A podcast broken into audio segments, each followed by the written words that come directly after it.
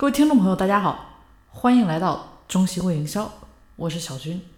本期节目呢，跟大家谈一下一个微商团队该怎么来控制各个层级的人，从而呢达到最容易爆发的结构。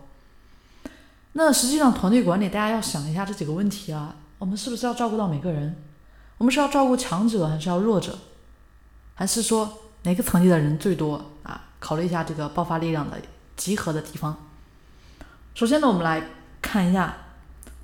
一个团队里面通常会有的啊几个层次、几种类型的人，我们呢先做个分类。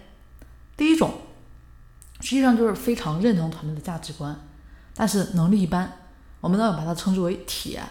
铁是可以锤炼成钢的，那更换方式呢，我们就可以让他找到最舒服的方式去销售，就会去爆发。或者说让他更换一下角色，那业绩不行了，我们是不是就可以让他来做助理，协助我们的团队？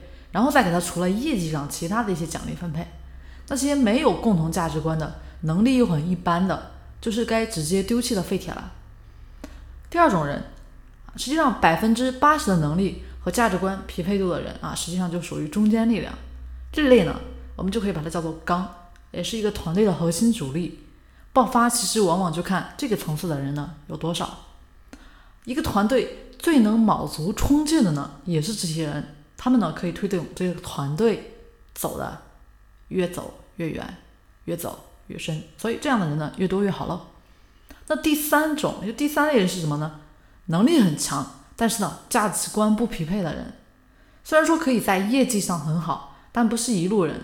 很多团队的老大呢都不舍得放弃这些人，往往最后受伤的呢就是自己，团队被分裂带走啊。现在的品牌呢想着。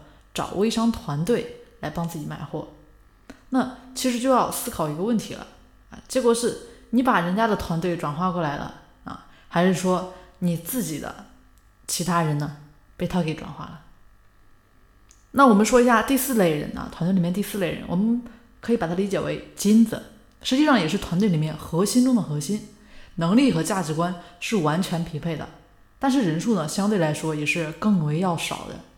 那看一个团队到底有没有赚到钱，是不是跟着他干呢？能赚到钱，就看他们底下的绝对核心的最高收入能拿到多少。而这样的人又有多少个？我们能不能复制？如果说金子只有百分之一，那管理团队呢会出现很多问题。而金子如果太多，就会发现各种销售奖励跟不上，哎呀，钱不知道该怎么分了，人就会跑了。所以。怎么来保持团队的稳定结构，而且呢还能够达到一个爆发啊？这里面呢注意三点啊。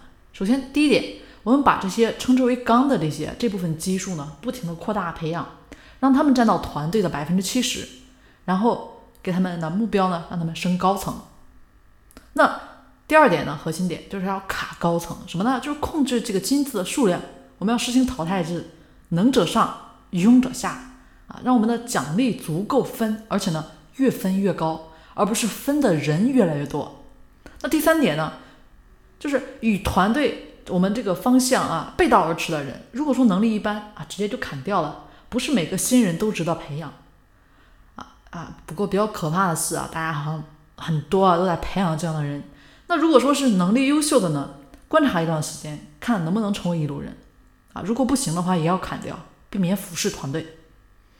好，那今天呢，小军就跟大家分享到这里了。更多关于微商的学习啊，大家如果说微商的路上遇到困境，想和小军进行交流的，也欢迎大家添加微信三零四九三九六七，我们下期节目见啦。